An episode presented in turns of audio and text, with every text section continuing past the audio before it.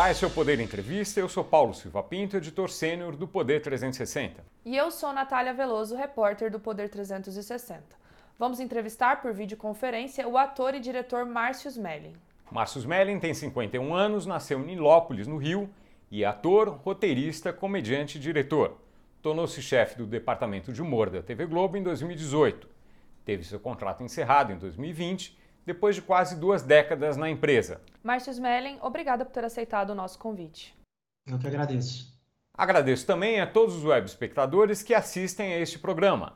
Essa entrevista está sendo gravada no estúdio do Poder 360 em Brasília em 3 de maio de 2023. E para ficar sempre bem informado, inscreva-se no canal do Poder 360, ative as notificações e não perca nenhuma informação relevante. Há um inquérito em curso na Delegacia da Mulher do Rio em que várias depoentes dizem que houve assédio sexual por parte de Márcio Smelling.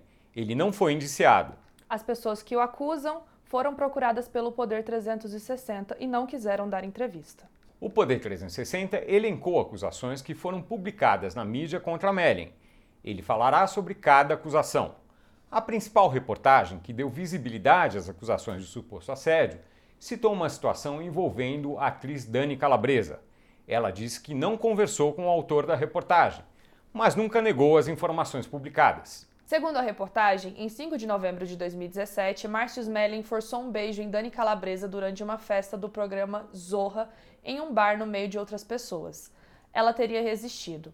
Depois, segundo o texto, ela foi ao banheiro e, ao sair, ele teria tentado agarrá-la. Ainda segundo o texto, Dani Calabresa virou a cabeça em busca de evitar o contato físico. Mellen teria lambido o rosto dela e colocado o pênis para fora da calça. Ela teria se desvencilhado. Ao encontrá-la em ambiente de trabalho dias depois, segundo o texto, ele disse que a culpa do que havia acontecido tinha sido dela, abrem-se aspas, que estava muito gostosa, fecham-se aspas. Márcio Smelling, o que o senhor tem a dizer sobre essa acusação? Ela é completamente falsa. E é fácil de mostrar que ela é falsa. Aliás, está cada vez mais fácil mostrar que ela é falsa. Dizer, fácil não é, fácil não é a palavra, mas está é, tá cada vez mais evidente que essa acusação é falsa. Bom, aí tem duas questões, né? A, o que aconteceu no bar e depois a história da, de uma gravação seguinte e tal. Então vamos lá, vou tentar ser sucinto para sobrar tempo para vocês fazerem várias outras perguntas. Eu podia falar horas só sobre esse caso aí, sobre essa acusação. Mas basta dizer o seguinte: vocês leram um trecho da revista Piauí que narra essa questão, né? Essa, essa que eu fui para o canto com ela e a agarrei. Eu já consegui provar na justiça, e isso já veio à tona através de reportagens, que é, essa, essa matéria da, da Piauí, ela, ela tem dezenas e dezenas de erros. Para começar, o modo como a festa é narrado, que corresponde ao que Dani Calabresa disse inicialmente à justiça, omite a presença de uma terceira pessoa, da melhor amiga dela que ela levou na festa, ficou com ela na festa, se relacionou comigo na festa, depois saiu com Dani da festa e dormiu na casa dela. Essa pessoa não viu nada disso aí. Essa pessoa não viu que Dani foi assediada. Não viu, é, não notou nenhuma alteração de comportamento na Dani. Não notou que Dani estava triste ou tinha nada. Essa pessoa foi puxada pela Dani para se relacionar, se relacionar comigo também. E dormiu na casa da Dani. E lá conversaram sobre isso e também nada foi relatado a essa pessoa. Por isso essa pessoa não aparece. E eu a convoco como minha testemunha, embora seja amiga da Dani até hoje, eu convoco minha testemunha no processo civil, onde o depoimento dela é totalmente conflitante com o da melhor amiga.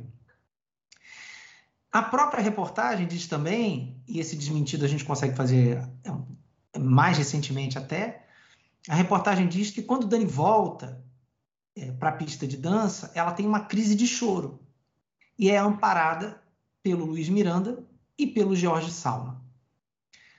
Muito bem. O, o, Jorge Salma ele foi depor na justiça. E eu não posso revelar o depoimento do Salma, porque ele está em segredo de justiça. Mas é, é, um depoimento muito interessante, porque não tem nada a ver com o relato da revista Piauí. Quanto ao Luiz Miranda, ele não foi depor, mesmo sendo até hoje um dos amigos mais íntimos da Dani. Mas deu uma entrevista esta semana. Ele deu uma entrevista essa semana a um outro portal em que ele, a narrativa dele é que Dani veio sorrindo, dizendo que eu mostrei o pênis a ela no banheiro. Então a questão é a seguinte: ela veio chorando, ela veio sorrindo ou nada aconteceu? São três ou quatro versões diferentes da mesma coisa e, obviamente, nenhuma delas é verdade. Né? Quer dizer, a que, a que mais se aproxima da verdade é a da amiga, que nada aconteceu porque eu me relacionei com Dani consensualmente. Sobre essa conversa no estúdio, dias depois, nesses termos aí, isso nunca aconteceu. Os próprios depoimentos depois desmentem, porque a reportagem diz que essa conversa teria acontecido na presença de Maria Clara Gueiros, por exemplo, que em entrevista pública e em depoimento na justiça disse que só ficou sabendo de qualquer coisa em relação a assédios nos, nos últimos seis meses em, antes da denúncia da Dani Calabresa, portanto, desde meados de 2019. Ora, então como é que ela pôde presenciar essa cena em que Dani teria falado que eu assediei, que eu fui pedir desculpas no estúdio em 2017, se ela só soube em 2019? É, o, o, senhor mencionou, se eu bem entendi, que houve uma relação consensual com Dani Calabresa, se bem entendi, na festa, nessa festa. Sim. O que houve exatamente nessa festa? Estávamos todos nos divertindo. É, em determinado momento, eu e Dani flertamos. Em determinado momento, é, eu, eu primeiro eu fiquei com a amiga da Dani e quando eu estava com a amiga da Dani, que a Dani me apresentou para ficar comigo, é, a Dani foi até onde nós estávamos e eu, eu, não quero reproduzir aqui porque é muito na justiça já é difícil de dizer publicamente assim. Aí a Dani fez uma pergunta para a amiga sobre mim, a amiga respondeu, a Dani ocupou o lugar da amiga, ficou comigo, a amiga voltou para a festa, depois a amiga volta e fica comigo de novo. Foi isso que aconteceu. Mas eu não vou entrar mais em detalhes, porque aí já é, já é deselegante. Assim. Mas o que eu posso dizer é que houve ali um relacionamento consensual entre, entre mim e Dani naquela festa. Tanto que é o que atesta nossas, nossas relações no dia seguinte, na semana seguinte, no mês seguinte, nos anos seguintes, até que ela resolve é, se vingar de mim por conta de um programa que, ela, que não aconteceu o que ela esperava. Há uma ação do senhor na justiça contra a Dani Calabresa e outra dela contra o senhor. Acho que foi isso que o senhor mencionou uh, na resposta anterior. Em que consistem essas ações? Em que situação estão atualmente?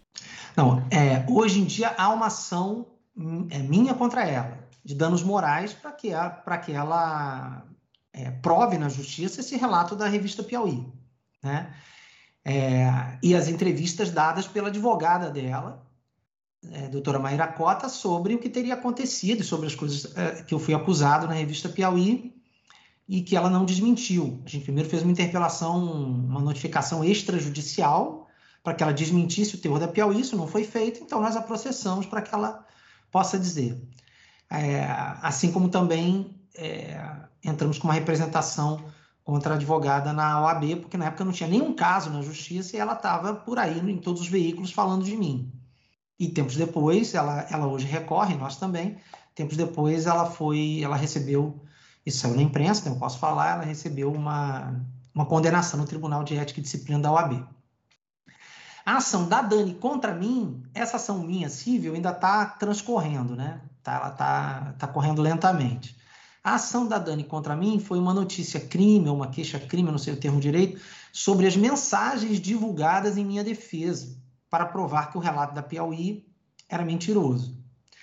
Então a Dani entrou com uma notícia crime contra mim so, é, sobre divulgação de segredo e perturbação de tranquilidade, que é, seria que eu teria infringido a, a, lei 153 ao ter do Código Penal, ao ter divulgado publicamente mensagens privadas.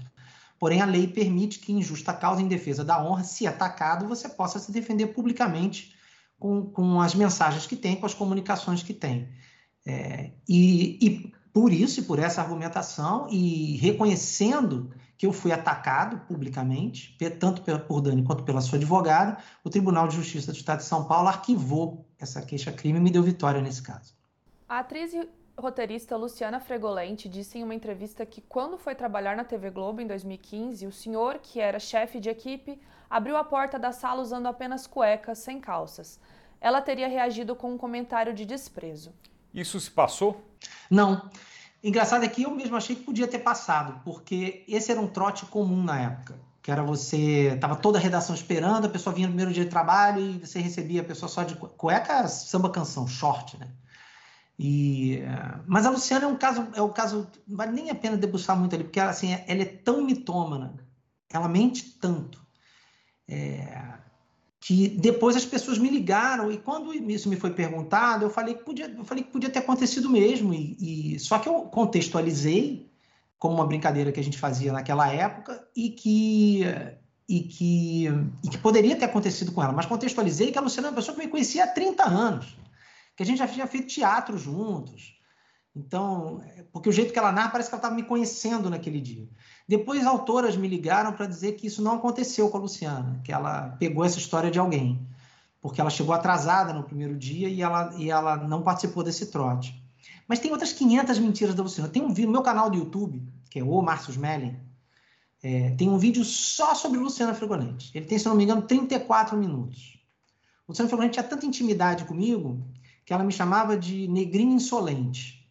Era uma pessoa extremamente preconceituosa, uma pessoa racista, e ela, e ela ali é, faz todo esse discurso moral e omite que dentro da nossa intimidade ela, senti, ela sentia liberdade até para, mesmo quando eu já era chefe e tudo mais, por anos a fio, ela seguiu me chamando de negrinho insolente. É, quando estávamos em Nova York, juntos para o M, ela me chamava, e tem áudios disso, de verdinho, porque ela sabia que se me chamasse de negrinho lá, mesmo em outra língua, o, o, a palavra nigger é uma palavra racista, ofensiva, preconceituosa, então ela me chamava de verdinho nos Estados Unidos. É uma pessoa quando se dispôs a ajudar a arrumar uma, uma empregada doméstica para mim, é, disse que ia me arrumar uma mucama. Essa é a Luciana Fregolente, então não vale nem muito a pena. Ela, ela não é uma das vítimas, tá? Ela não, ela não tem nenhum processo contra mim, ela não tem nada. Ela entrou ali para incorporar uma decisão, ganhar os cinco minutos de fama que ela sempre desejou, e é isso que ela está fazendo ali. O senhor mencionou que essa, essa situação, essa, eh, essa, essa atitude eh, de o trote de aparecer eh, só de cueca era uma coisa que se passava eventualmente. Isso se deu numa situação de trabalho, o senhor fazendo isso e subordinados ali presenciando? Sim, o que acontecia era que o ambiente do humor era um ambiente absolutamente descontraído, brincalhão. É, inclusive eu tenho, anexei no processo, assim, isso está lá, é, muitos vídeos, vários vídeos de brincadeiras desse mesmo tom. Tem uma reunião de elenco do Zorra, por exemplo, que está todo mundo vestido e tem um ator só de cueca fazendo pose no meio da, da, no meio da cena. Tem vídeos da Dani Calabresa rindo de, de, pessoas deixando a calça cair, ficando só de cueca no estúdio. Ator. Era, uma, era essa brincadeira de deixar as calças cair, ficar só de cueca, dentro do ambiente do humor, era muito comum. É muito. E isso, isso vou te dizer, é das brincadeiras mais infantis e quinta série que tem dentro de de um núcleo de humor. Que hoje, no discurso moralista, se tenta dar alguma, algum grau de erotização, de sexualização numa, numa, numa bobagem. O Jorge Fernando tinha matérias do video show que o Jorge Fernando brincava de mostrar a bunda para todo mundo no saudoso e querido, era uma brincadeira que ninguém maldava. Ele chegava no set mostrando mostrando a bunda e era queridos, não era aí, não era, não é por aí. É se tenta pegar qualquer pequena coisa para tentar traçar um perfil sexualizante ou que eu transformava o ambiente no ambiente tóxico o que absolutamente não é verdade. Só para esclarecer uma coisa, é, é essa, é, é, esse tipo de, de, de situação, uh, ainda que fosse comum, era comum também de, de chefes fazerem isso diante de subordinados? O senhor fazer isso diante de subordinados? E vice-versa. Tem um vídeo, por exemplo, de um, de um subordinado meu, vamos chamar assim, né? Porque quando chama assim chefe subordinado, cria uma, uma aura de, de sobriedade que não, não existia no núcleo. Era, era uma informalidade com o maior respeito. Mas era muito informal, era muito brincalhão, era um ambiente de humor, de criação, ambiente leve, artístico. Não, isso não, e não é porque é permissivo, mas era muito informal. Mas tem, por exemplo, um vídeo feito por uma das supostas vítimas até, da Verônica Debon, em que tem, eu tô, eu tô numa reunião e peço um almoço para mim. O meu almoço chega, minha quentinha, e está lá me esperando enquanto eu estou vindo de uma reunião. Enquanto isso, eles fazem um vídeo que só me foi mostrado depois que eu almocei, que essa foi a brincadeira, em que esse funcionário da redação, esse autor, ele pega a minha marmita de comida e esfrega no pênis várias vezes, esfrega minha marmita, esfrega minha marmita, tem close disso no vídeo. e depois bota comida lá e eu como com as pessoas rindo. Eu não estou entendendo porque as pessoas estão rindo, é porque esfregaram a minha comida no pênis antes de eu comer. É uma bobagem? É uma bobagem, mas é, é só para mostrar que acontecia daqui para lá e de lá para cá. Era um, era um ambiente livre, descontraído, e que hoje 99% das pessoas continuam achando que era livre, brincalhão, descontraído e saudável. E esse pequeno grupo tenta transformar isso em outra coisa. Vou insistir um pouco uh, ainda nos, nos, detalhes dessas, uh, desse tipo de, de, de, situação que o senhor está dizendo que era comum no, na, no, no ambiente, na, uh, no set de humor. A maior parte das pessoas que está assistindo aqui, que está nos assistindo, não, não, não, não vive essa, essa situação normalmente. Então, só para entender, é, pessoas que não se sentissem à vontade com esse tipo de, com esse tipo de situação, de trote, de brincadeira, o que quer que se chame, uh, uh, tinham liberdade para dizer, olha, eu não gosto disso? Foi perguntado a, a, todo mundo se alguém se sentia pouco à vontade com esse tipo de situação? Total, as pessoas tinham liberdade total para brincar, para não brincar, para se sentir desconfortável e, e assim, é, se, eu te, se eu te dissesse que nunca aconteceu ao longo desses anos todos de um colega brincar com o outro e o outro se aborrecer, eu estaria mentindo. É óbvio que às vezes acontece. Num ambiente de brincadeira, alguém passar um pouco do ponto. Mas sempre que isso acontecer, era resolvido ali mesmo. Nunca houve um BO assim. Aí tenta, tenta se dizer assim, não, você era chefe, de repente as pessoas tinham... As pessoas faziam comigo todo tipo de brincadeira também. Não é, não é assim, não tinha não era um ambiente tóxico, não era desconfortável. Quem se sentia desconfortável é, tinha toda a liberdade para falar, pô, não gostei dessa brincadeira. Éramos todos adultos ali, éramos todos adultos. A, a, essa tentativa de criar um ambiente que pudesse ter sido opressor estava desmentido por todo mundo ali. A Dani Calabresa era uma que fazia todas essas brincadeiras sexuais com o elenco e postava. E de surpresa, chegava no camarim e pegava, tem vídeos disso chegava no camarim, pegava a pessoa, um dia ela levou lá um, um quiz só de perguntas sexuais, íntimas, das pessoas. E ela chega no camarim, vai lá e fala assim: Fulano, vamos lá, você que nessa situação assim assado, você faz como? Você faz isso, você faz aquilo? Perguntas sexuais, a pessoa às vezes não respondia, às vezes respondia, às vezes é, falava não quero responder, com a câmera ligada, isso depois foi postado, isso faz parte dos autos, inclusive. Ainda falando sobre a questão da Luciana Fregolente, ela falou em uma entrevista que o senhor exibiu para a equipe de trabalho, sem que ela estivesse presente, um vídeo que já era público em que ela aparecia com os seios de fora. Isso aconteceu? Não. Não fui eu que exibi. Ela estava presente. E era um vídeo que ela se, se gabava desse vídeo. Pergunta para as pessoas que estavam lá. Ele, ela se gabava desse vídeo. Ela amava dizer. E, ela, e detalhe, ela se gaba na entrevista que ela dá ela mesma escorrega e faz a mesma piada que ela fazia na época. Ela diz assim, quando ela falava desse vídeo, ela falava: nem adianta ela ver que meus peitos não são mais o mesmo. Quando ela dá essa, essa entrevista, ela diz ao repórter, diz assim, ela, ela fala, olha em volta, ri e diz: gente, nem adianta ir, tá? Meus peitos já, já são outros peitos e tal. Na época ela falava: ah, já amamentei, não sei. Então ela, ela amava brincar com esse vídeo dos peitos dela e se gabar que os, os peitos dela já apareceram no videoclipe. É, na redação tinha muito uma brincadeira de um fuçar o passado do outro. Fuçava o meu, rolava umas fotos minhas antigas na redação. Um, tinha um autor chamado Juca Filho, que gravou um LP hip nos anos 70, com a cara toda pintada, que toda hora essa foto voltava na redação. E essa história da, da, da Lu Fregolente era uma das histórias que toda hora a Lu participou de um clipe com os peitos de fora. Isso toda hora aparecia. E aí teve um dia que isso foi exibido lá. Eu não lembro se em telão ou se ou televisão ou se na, no, no laptop de alguém. Não fui eu que botei laptop. As pessoas botaram, ela gargalhou, riu e a vida seguiu é, normalmente. Tanto que tem um aniversário da Lu Fregolente em 2018 já, anos depois disso, que a Dani Calabresa brinca com o fato da, da Luciana ter os peitos bonitos e a própria Luciana no grupo ri, eu, eu anexei isso no, também nos autos e tá, esse print existe na, na, na defesa que eu faço desse ponto aí. Então, não, é mais uma tentativa da Luciana, que a pessoa mitômana, que é um personagem fundamental dessa história pelo bastidor dela. Ela agora aparece, mas ela dava ali o suporte da acusação porque ela estava interessada num projeto de poder feminista ali dentro da TV Globo. Mas é mais uma das mentiras que ela conta, mais uma das muitas que eu consigo desmentir lá no vídeo. Vamos falar de outra situação agora. A atriz Carol Portes disse em entrevista que na noite de 27 de novembro de 2014, o senhor pediu para tomar banho no flat onde ela, que era sua subordinada, estava hospedada. Os dois iriam depois a uma festa. Segundo Carol Portes, ela o recebeu vestida e lhe deu uma toalha. O senhor teria saído do banheiro, enrolado na toalha e forçado um beijo. Ela disse que rejeitou a atitude e que o senhor então pediu para que ela o esperasse no flat, enquanto o senhor ia à festa e retornava. Ela disse que ficou no flat, mas foi para a festa pouco tempo depois. O que o senhor tem a dizer sobre isso? Não, várias coisas, mas a narrativa dela não disse que, eu, que era para eu subir para ir à festa e retornar, não. Era que nós dois fôssemos para a festa, só que eu, eu iria na frente, depois ela iria, para que as pessoas não vissem que a gente tinha se relacionado.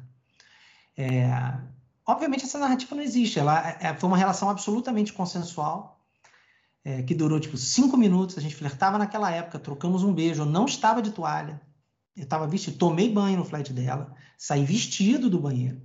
Trocamos uns beijos. Ela falou: Renata vai chegar, tô com vergonha, não sei o quê, todo mundo vai notar que a gente ficou, olha como eu fico vermelha, não sei o quê. Blá, blá. Aí, eu, aí eu subi, falei: então eu vou subindo, você vai, que ninguém vê a gente e tal. E foi isso que aconteceu. Foi só isso que aconteceu. Tanto que ela foi para a festa e ela mesmo diz é, quando perguntado, você foi para a festa normal? Não, eu aquilo eu bloqueei ali e fui para a festa normal. E ela disse que bloqueou isso durante seis anos e que depois isso aflorou de novo na, na mente dela. O que eu posso fazer? Mas não é verdade. Mudando para outra situação agora, e eu vou citar aqui uh, um termo chulo, uh, literalmente, porque é o, é o relato. A atriz Verônica Lebon disse, em uma, diz que depois de uma gravação dela, o senhor estava ali diante do, do grupo e disse para ela, na frente do grupo, que ela lhe devia um boquete. Houve isso? Claro que não.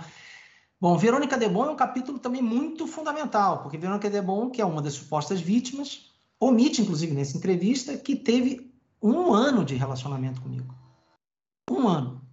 Essa piada, vou ter que usar o mesmo termo que você usou, do boquete, é uma piada que ela dizia ela dizia que me devia um boquete por ter. Ou, na verdade, ela nem dizia que me devia, ela dizia, devia, eu devo um boquete a quem me trouxe para a TV Globo. Depois ela até passou a dizer que me devia. Mas no começo era, devo um boquete para quem me trouxe para a TV Globo. E aí eu falei, opa, sou eu. Aí a, ela, não, não, quem me indicou foi o Mauro. Ah, mas, ah, mas quem vai pagar é fulano. Essa brincadeira era toda dela. E eu não tô falando, pode parecer assim, ah, ela disse isso e você está dizendo aquilo. Só que é o seguinte, ela não tem nenhuma testemunha de que eu tenha dito isso. Mas eu tenho testemunhas de que essa brincadeira era dela. Inclusive uma mulher executiva da TV Globo na época, uma mulher com cargo alto na empresa, ouviu ela falar isso para mim. E teve a consideração de ir à justiça e desmentir o que Verônica está dizendo.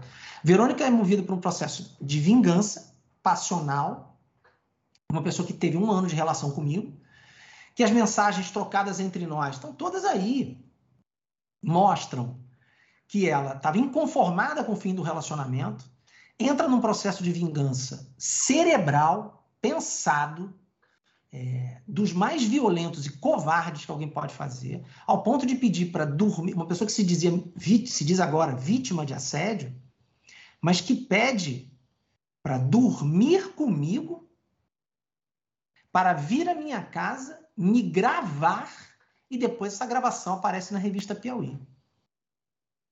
Então, só isso já mostra o caráter dessa pessoa e o que ela estava disposta a fazer, inconformada com o fim de um relacionamento. E ela diz: Eu tomei um pé na bunda, eu estou apaixonada, eu queria casar com você. Tudo isso está dito. E agora ela sofreu assédio. O que eu posso fazer? O senhor, esse, esse termo, é, vou repetir, uh, você me deve um boquete. O senhor nunca pronunciou esse termo para um subordinado ou subordinada em, ambi em ambiente de trabalho? Jamais. Jamais. Essa brincadeira é dela, somente dela. E ela brincava assim, tem testemunhas que dizem que ela brincava assim.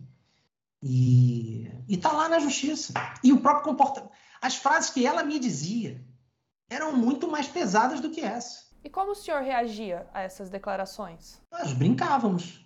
Eu ria falava assim, opa, deve, então vou ganhar? Ela, não, quem vai ganhar é o Mauro, é o Mauro ria. Aí o Mauro não se empolga, aí ela falava, não se empolga não, quem vai pagar é fulano. Era, era assim. A, a, a Verônica brincava sexualmente o tempo todo.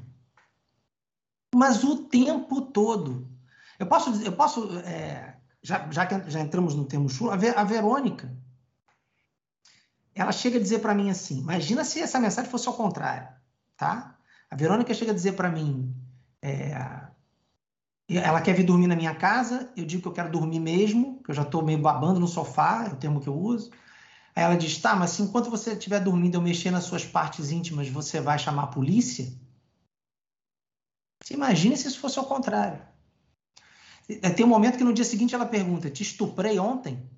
Imagine se isso fosse ao contrário. Seria dito que foi ao pé da letra. Isso não era uma brincadeira. Essa é a Verônica, ela usa esse termo. Tem um momento, é, é porque esse é chulo mesmo, assim, mas assim, tem um momento que eu estou consolando ela porque ela está se sentindo mal na novela que ela está fazendo.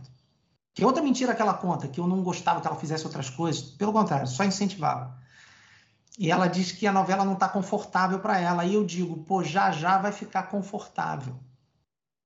E a Verônica me escreve. Está escrito isso. Esse, sobre o já já vai ficar confortável. A última vez que alguém me disse isso foi um negão comendo meu e ele estava mentindo. Um argumento do senhor é que essas pessoas elas faziam coisas das quais uh, elas estão acusando o senhor Sim. também. Agora, em teoria, pode acontecer uma situação em que uma pessoa é vítima e depois ela é ofensora? Em teoria pode, mas não foi o que aconteceu.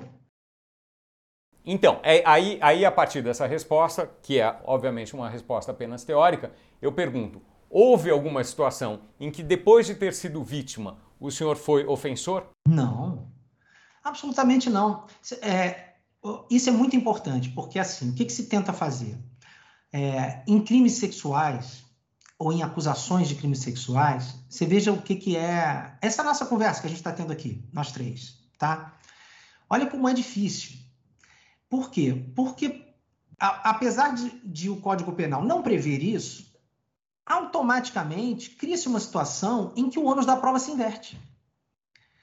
Vocês estão me fazendo perguntas e outros repórteres me fizeram essas mesmas perguntas sobre as acusações é, que não são feitas a elas. O ônus da prova cabe a quem acusa. Mas hoje em dia é assim: a pessoa diz, eu fui assediado, e eu que tenho que provar que isso não aconteceu. Eu que tenho que vir resgatar provas e conversas e tal. Por que, que eu estou dizendo isso?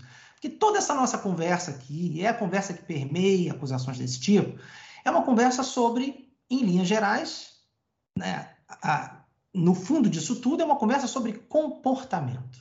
O que está sendo julgado? O meu comportamento. Se foi um comportamento abusivo ou assediador. Né?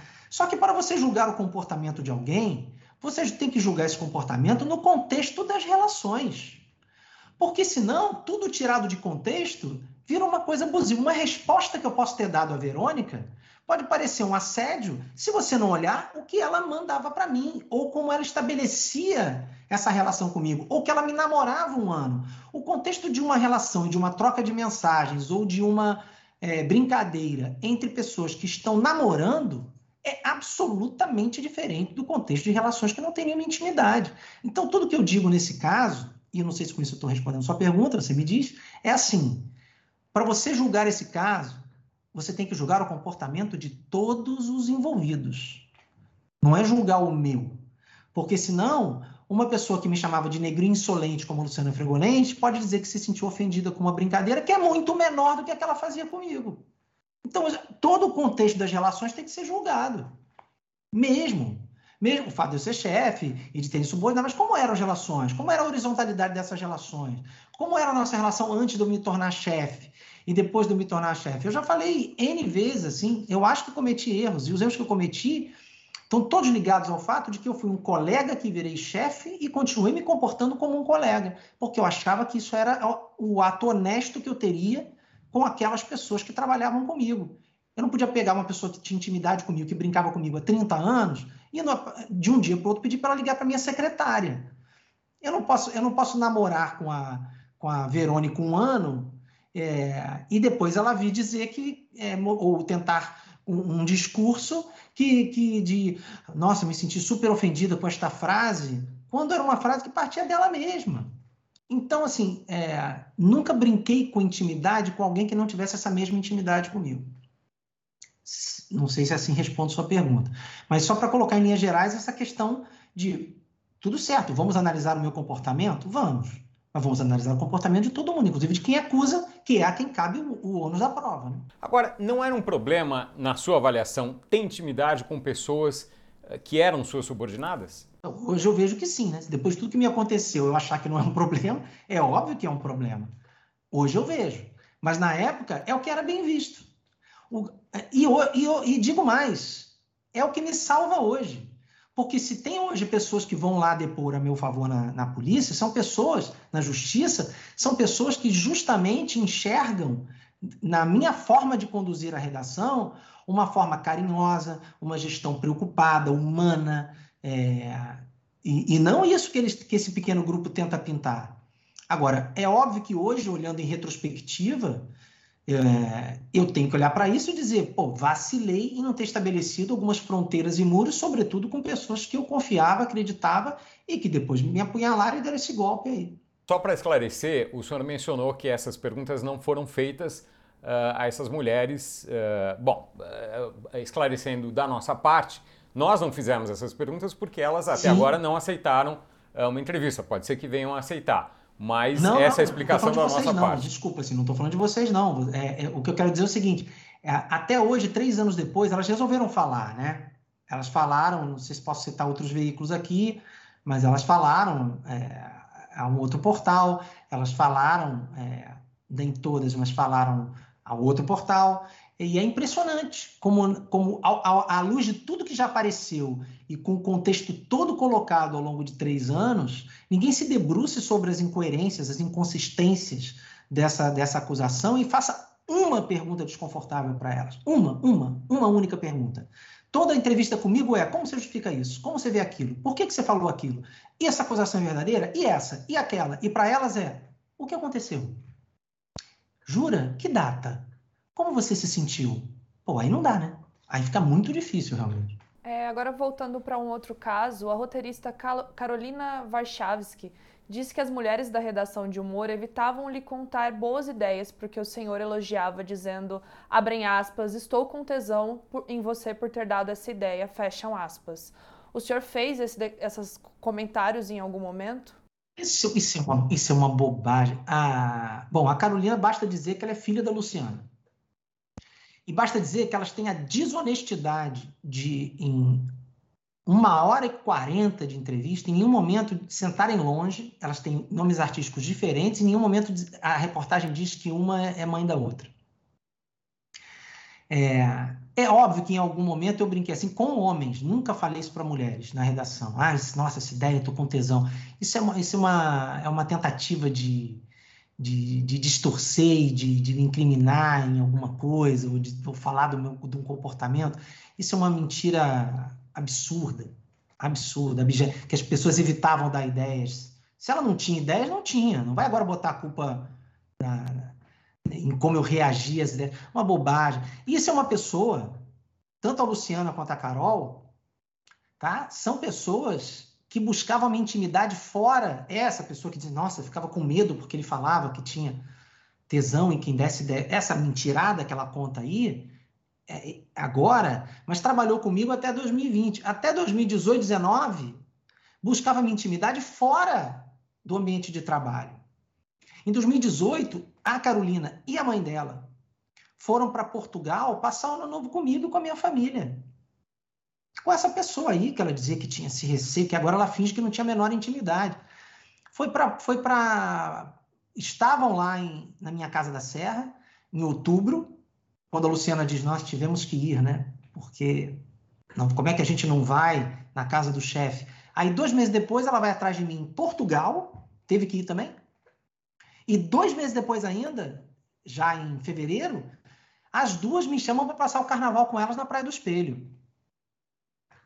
Então, assim, não dá. Você está forçando uma intimidade com o cara fora da, do ambiente de trabalho e três anos depois vem dizer que o cara tinha uma intimidade estranha no ambiente de trabalho? Não cola. Só, qualquer pessoa que trabalhou conosco sabe que isso aí é, é revoltante.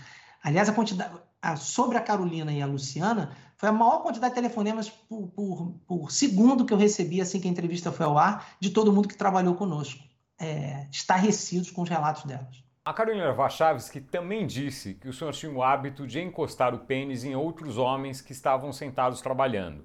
Ouvi isso? É engraçado, porque do jeito que a coisa é colocada, parece que eu, eu não sei, eu não sei em, que, em que momento da, da do dia eu, eu, escrevia programas, fazia programa, me reunia com a direção da emissora, porque parece que eu vivia me esfregando nas pessoas. Isso é uma bobagem. Se essa brincadeira já aconteceu, já aconteceu, mas eu vivia me esfregando nos homens Pô, eu brincava com homens, a gente tinha brincadeira de quinta série, os homens. É, como eu falei, e, e, era esse mesmo, por acaso, esse mesmo autor que esfregou meu lanche no pênis. Aí eu passava e, e passava com, com, o pênis no ombro dele. Falei, que isso? Esse cara frequentava minha intimidade, frequentava minha casa, ia ao Maracanã comigo, quando íamos ver jogos juntos, torcendo pro mesmo time. Uma brincadeira que não tinha nada de nada demais e, e que quem, quem frequenta qualquer ambiente artístico ou ambiente de humor sabe que essa brincadeira é tipo é nada, tá? É nada. Então, assim, aí a Carolina agora diz: nossa, é, uma tentativa moralista de, de, de tentar imputar alguém um comportamento sexualizado, que todo mundo ali, que, é, que não era diferente da medida de todos nós ali. Então, assim, não dá. Essa, essas duas aí, você ficar em Lu Luciana Fregolente e Carolina Baixar, ficar um ping-pong do que essas duas falaram, é um desespero, porque é mentira atrás de mentira, distorção atrás de distorção, e pessoas que puxavam meu saco e me procuravam por, é, é, fora do ambiente de trabalho. Pô, se eu, se eu, era esse ser que causava essa repulsa nela por isso, por que está procurando a minha intimidade fora do ambiente de trabalho? Por que está querendo viajar com a minha família? Por que está me, me convidando para passar carnaval junto? Elas, detalhe, as duas fazem aniversário perto de mim. Eu passei três anos negando fazer aniversário junto com elas. Tenho mensagens de texto delas dizendo assim, da Luciana dizendo: vamos comemorar nosso aniversário junto, nós três de novo, tá dando certo até hoje. Isso tipo 2018. E eu digo: não, não, eu vou na festa de vocês como convidado. Então, quem é que está buscando intimidade de quem? Quem é que está buscando ali uma, uma, uma relação é, além da relação de trabalho? Não dá, é, é, é vergonhoso. É vergonha. Recomendo a vocês que vão no meu canal e assistam esses trechos da entrevista, porque eu disseco mensagem por mensagem, pessoa por pessoa, acusação por acusação. Essa situação que o senhor bem mencionou não era uma coisa que se dava o tempo todo, mas enfim, eh, de eventualmente se dar, uh, uh, uh, em que havia essa, essa brincadeira de contato físico do pênis com, com o corpo de outras pessoas. Isso, esses homens eram seus subordinados? Sim, em algum momento o senhor perguntou se eles aceitavam esse comportamento?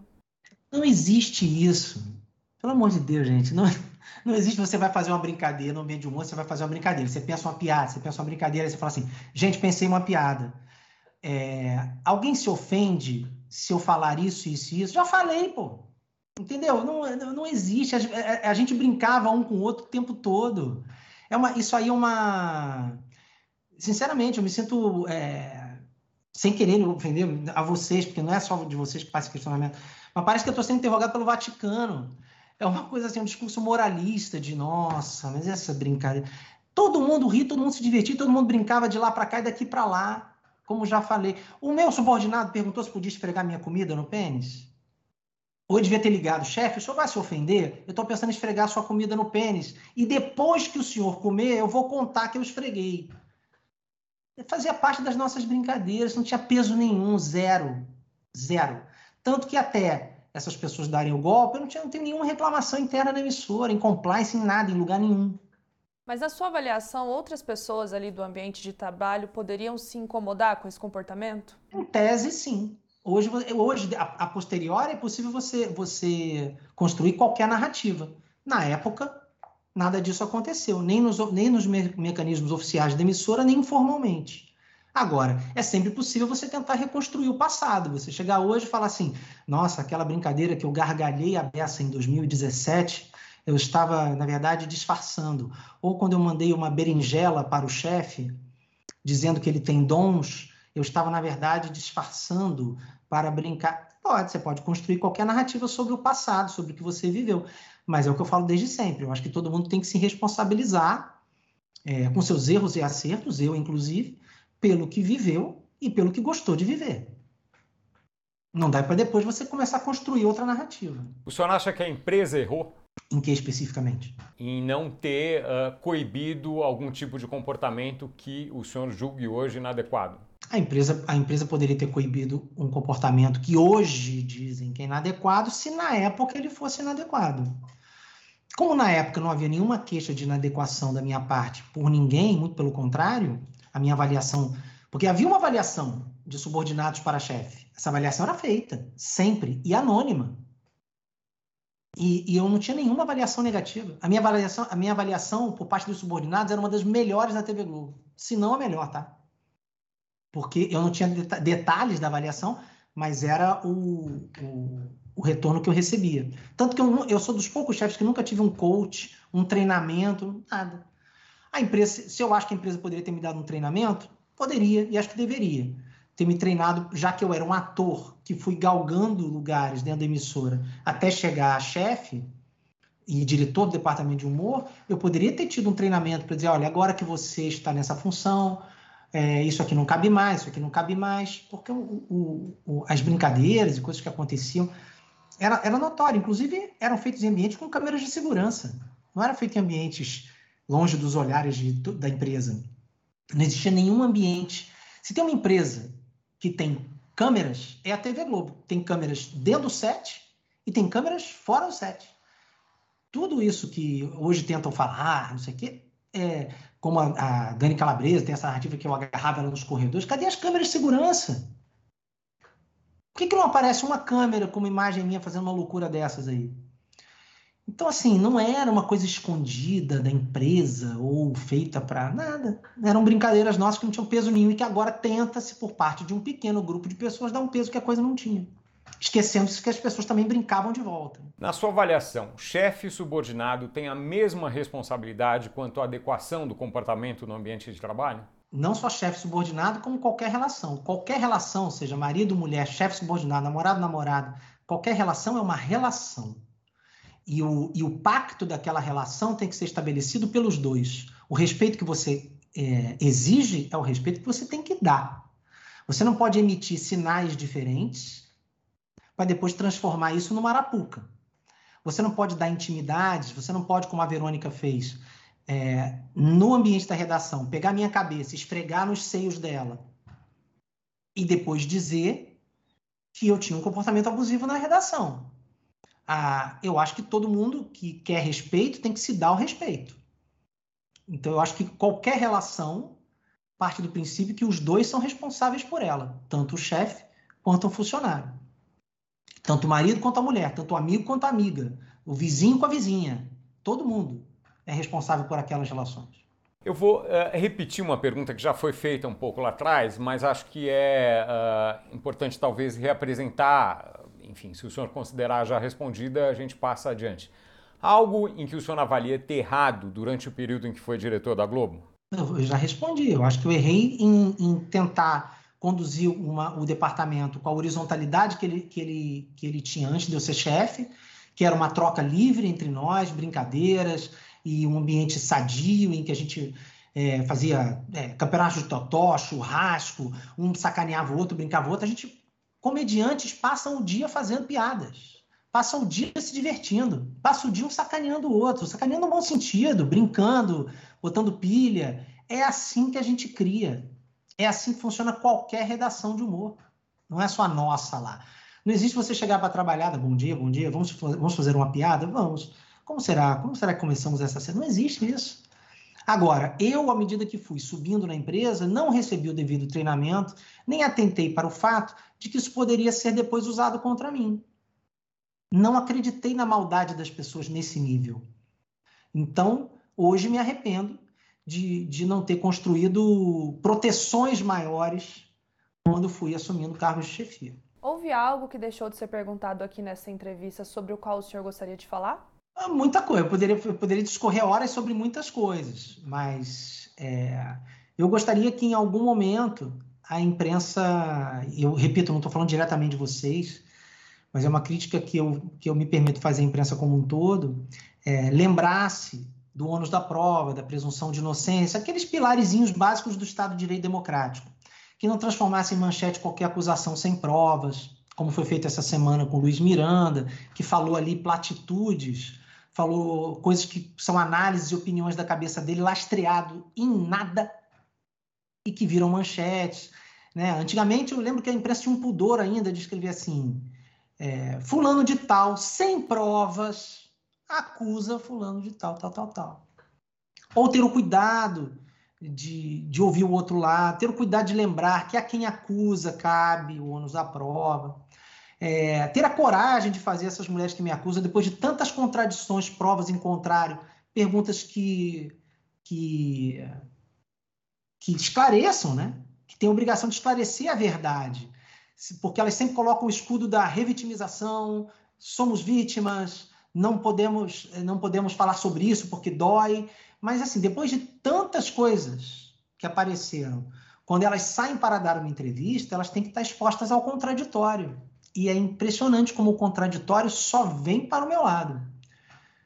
É isso. Se eu tivesse um recado a dar, é que eu gostaria que esse caso fosse tratado com um pouco mais de paridade, com um pouco mais de dos pilares do Estado Democrático de Direito, presunção da inocência, paridade de armas, equilíbrio quando você vai fazer uma manchete.